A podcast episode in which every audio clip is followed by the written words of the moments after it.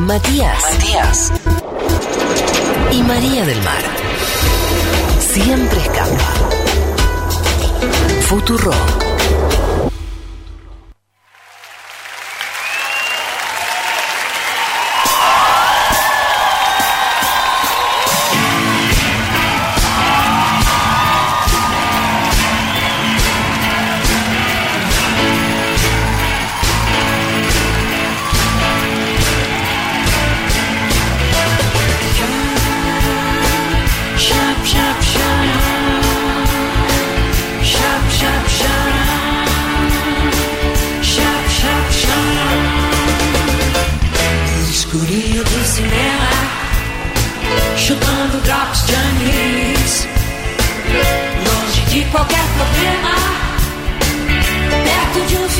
Final feliz. Se Débora o Gregory Peck, não vou bancar um santinho. Minha garota é meio west Eu sou o Chique Valentino. Mas de repente o filme pifou. E a turma toda logo vaiou. Acenderam as luzes. Que flagra, que flagra, flagra, pla, pa, pa. Esta es una versión, la versión original de Flagra, pero a mí me gusta más la versión de la MTV, che. El Unplugged de MTV de Rita Lee es insuperable. Esto es suplemento cultural y quiero compartir con ustedes mi disco favorito de todos los tiempos, el mío en particular, por supuesto, discutible. El Unplugged de MTV de Rita Lee.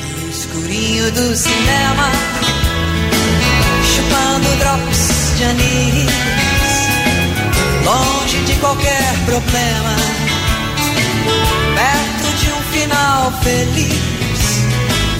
Se a Débora quer que o Gregory Peck Son las 19 horas en todo el territorio nacional, 19.01 para ser precisos.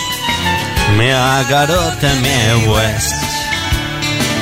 Es un Jackie Valentino. Esta parte me encanta. Mas te que pensi, tu feel me before. e a turma toda logo acender as luzes.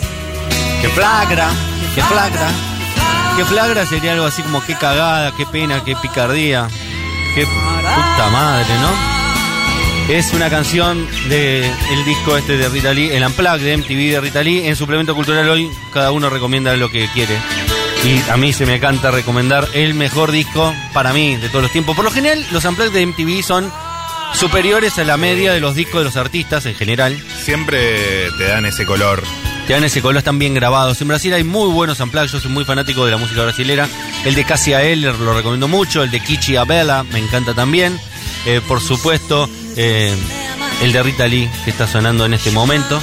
Eh, son discos, por lo general, que son funcionan también como un grandes éxitos en algún punto, porque son las canciones más representativas de, de esos artistas, grabadas de una forma moderna, con buenos arreglos musicales y con artistas invitados, que mejoran, por supuesto, muchas veces el producto. Así que eh, todas las mejores canciones de Rita Lee eh, en un compacto de alrededor de 20 canciones, creo que son 18 el total. Eh, Larguito. recomendadísimo, disfrutable de punta a punta, todas las canciones son buenísimas y además van a poder descubrir a eh, la artista mujer quizás más importante de América Latina, eh, es fundadora del rock eh, latinoamericano completo porque Os Mutanchis, que fue la banda que compartió con su entonces pareja Roberto Carvalho, fundó en Brasil el rock and roll, es contemporánea a lo que acá fue Papa Blues, Sacado Rabioso. Es una banda de los 60, tiene una trayectoria de casi 60 años, es una mujer adulta pero dignísima, regia total. Eh, y además tiene una cosa muy performática en vivo, eh, ha tenido millones de looks, medio David Bowie en cierta parte. Es una cantante fantástica y eh, a mí me encanta, así que recomiendo la obra completa de Rita Lee, en particular, si no la conoces, para ingresar en su mundo, el unplugged de MTV de ella. Cinema.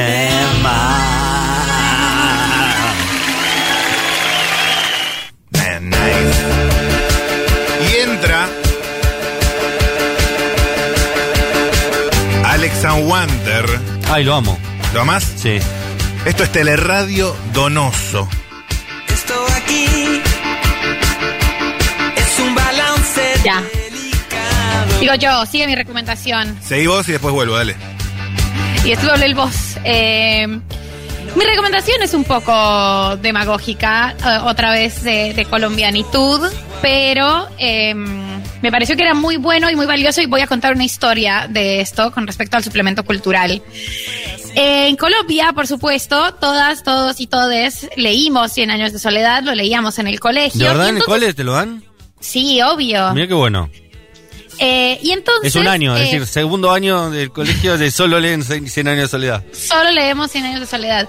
Y entonces por eso, y es cierto, se puso un poco cool en los últimos años bardear 100 años de soledad y bardear a García Márquez. Y A yo me me, encanta, sumé a esa moda. Me sumé a esa moda por boluda, por, por- puramente por idiota. Claro, medio y dije, ¿no? sí, re, eh, no era tan bueno. Eh, ¿Qué te pasa? no era tan bueno, la verdad que uh, un poco, un poco malo, un poco uh, muy sobrevalorado García Márquez. Y eh, Es premio en Nobel, esa- ¿entendés? El chabón es premio es Nobel. premio Nobel y yo No, en está no sé, sobrevalorado. es- sí. esa cosa que te da, ¿viste? Hay momentos en los que te da por odiar ciertas cosas clásicas y yo me sumé en los últimos años y me sumé con fervor, o sea, voy a hacer un mea culpa por esto, me sumé con fervor a decir, no es tan bueno, que 100 años de soledad, wow, una, un libro ahí. Y en la feria en la que estuve volvieron a hablar de 100 años de soledad, eh, cuestión que como tengo el Kindle, lo bajé de un bot eh, que es ilegal, por lo cual no puedo decir más cosas. Pero bueno, 7 gigabytes. El, el- Claro, eh, en, en honor, eh, debo decir El que igual eh, todos, en, en todas las casas hay copias de, de Cien años de soledad, Sí. entonces no me sentí tan mal, eh, hay que comprar los libros siempre y apoyar la literatura, pero bueno, este libro como que eh, se, se puede bajar. Y eh, empecé a leerlo durante todos los viajes y aviones y no sé qué. Boludo, es espectacular. Yo no me acordaba de que era tan bueno. Es droguita, ¿viste? No lo puedes soltar. Es una gloria, es como, ¿qué es esto? ¿Quién escribió esta maravilla? Y me acordé de una historia muy hermosa sobre Sí. el libro. Ustedes saben que el libro se editó en 1967 por primera vez. Acá. García Márquez Acá vivía en en, este México. país. Sí, acá. Lo editaron ustedes, lo inventaron ustedes. Inventamos a García No Márquez. existí, García Márquez. Boludo, odio, odio esto porque lo iba a decir, pero ya sé que estaban esperando como, ¿sabes quién lo editó primero? Argentina. Nosotros, los papá. Ese premio Nobel un poquito nuestro también. Nosotros lo inventamos, lo inventamos, no existía. Antes de... de- de- No existía. no existía. Eh, ustedes lo editaron, es cierto, la editorial sudamericana, que era una editorial supremamente importante, ahora pertenece a Penguin Random House en el 67, y hay una historia que contaba Mercedes Barcha, que es la esposa de Gabriel García Márquez, a quien además no sé si le pertenecen, pero deben pertenecerle al menos todos los derechos Y y, debería confirmar porque lo que ella hizo por sostener a ese hombre mientras escribía era una cosa tremenda. La cuestión es que ellos estaban en México, estaba una quiebra súper profunda. Gabriel García Márquez se encierra a escribir el libro, lo escribe del 65 al 66, medio que no sale de un cuarto. Me imagino que además no debía ser una persona totalmente simpática, mucho No, menos mientras escribía el chabón. Un tirano, no sé esto, esto lo estoy diciendo yo también. Amigo de Fidel. Castro, comunista, ¿no? Imagínate. Eh, entonces sale, termina la Biblia, que es eh, 100 años de soledad, llegan a mandarlo por correo y eh, no tenía suficiente plata para mandar todo el libro. Entonces dice, ¿qué hago? Y le dicen, bueno, manda la mitad.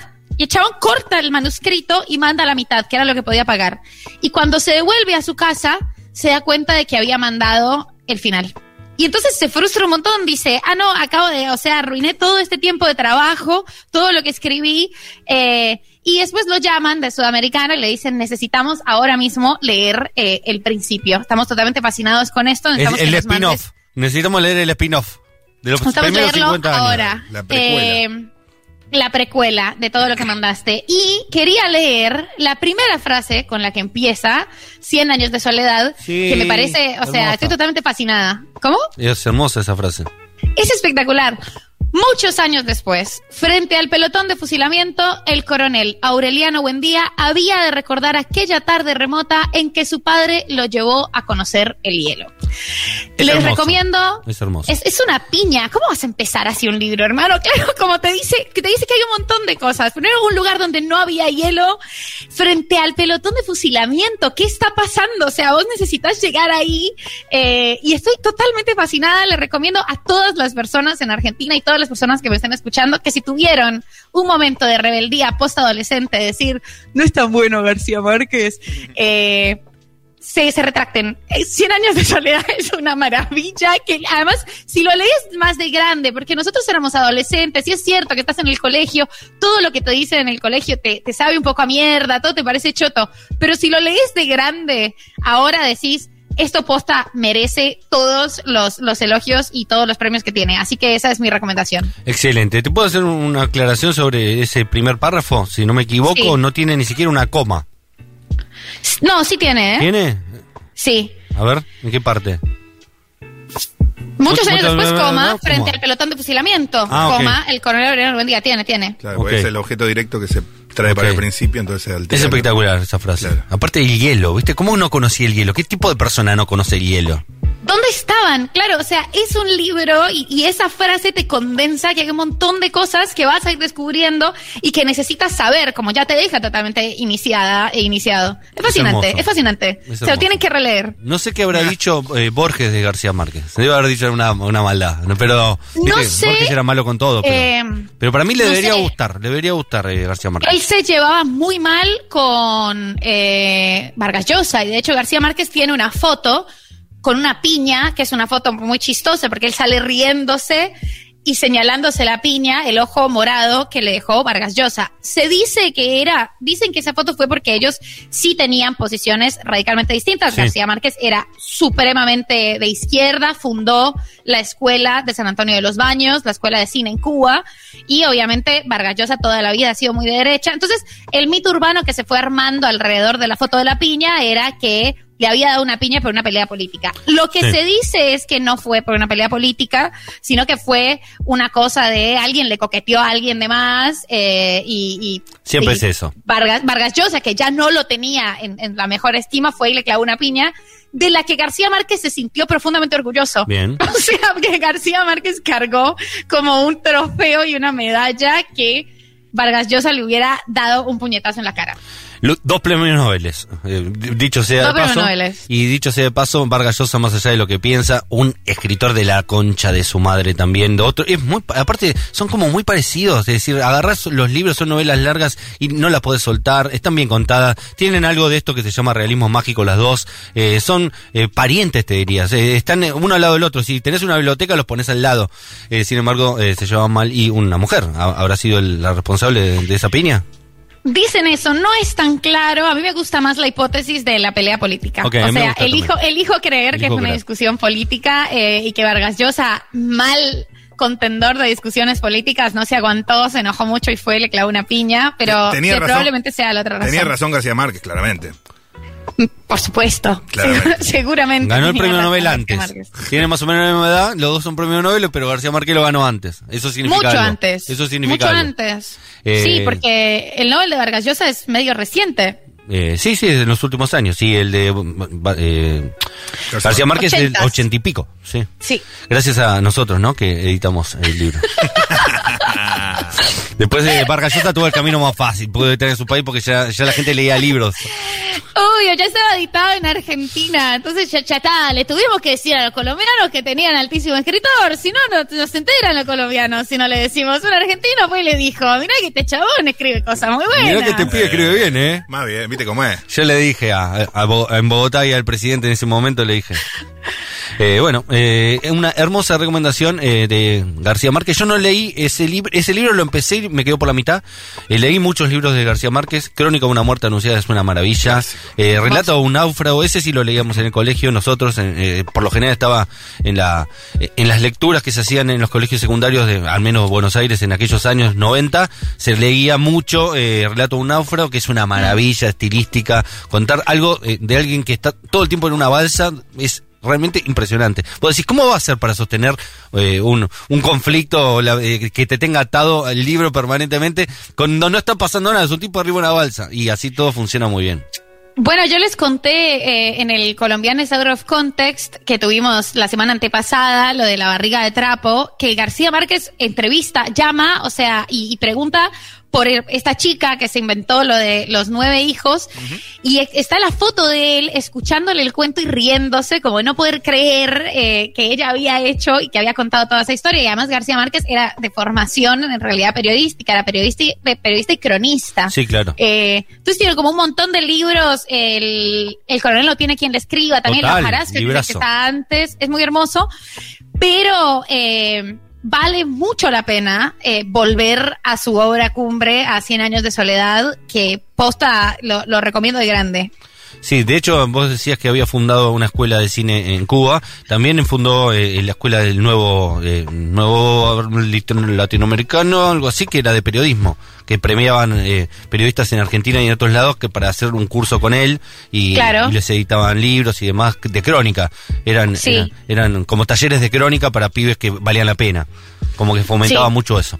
Eh, ahora no me acuerdo el nombre, pero tiene un nombre muy popular en los 90. Ahora no sé si sigue existiendo eso. Pero bueno, era importante en su momento. Eh, muchos artistas argentinos eh, actuales de gran éxito pasaron por ahí. Eh, ay, qué pena que no me acuerdo el nombre. Rosu, eh, ¿qué recomiendas mi vida? Ah, Ahora sí. Ahora, Ahora sí. sí. Ahora sí se viene el electropop de Alex and Wander. Que en esta radio se milita mucho Alex and Wander, pero esto es Teleradio Donoso, su primer proyecto grupal. Ah, mira, no lo tenía. Escucha. Es un balance delicado. Es muy parecido a su carrera solista. De ¿no? 2005-2009, Teleradio Donoso, pop chileno, indie. Amo. No deja de ser. Que esté No suena tanto acá. Busqué Teleradio en el Dinestat, no había nada. Mira. Teléfono para Pablito 30. Ey, Pablo. fue así. Desde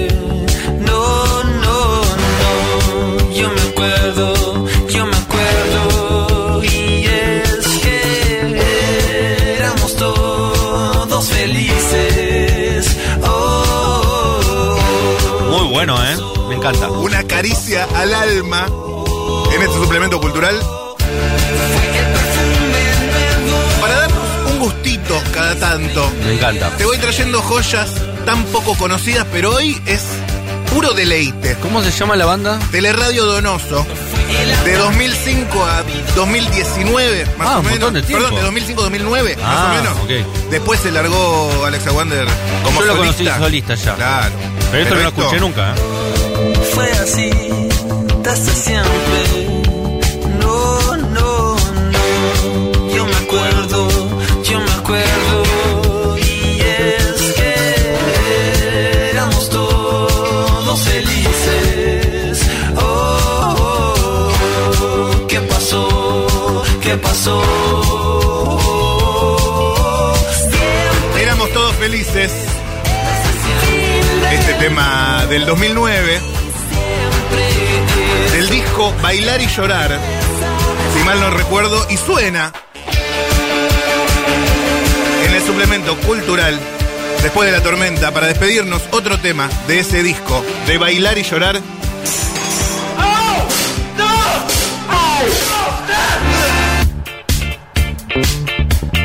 Qué lindo bailar y llorar, ¿no? ¿Cómo me Qué gusta? hermoso título, Qué totalmente. fruta más noble. Yendo. Y este es el tema, Bailar y Llorar, que le da nombre al disco. Alex and Wander, Teleradio Donoso. Me encanta. Muy parecido al Alexa Winter solista. te digo. Tiene un, un sonido. Si es el, el frontman de esa banda que después se larga, Alex and Wander, de Futurock. Bailemos un poco, salgamos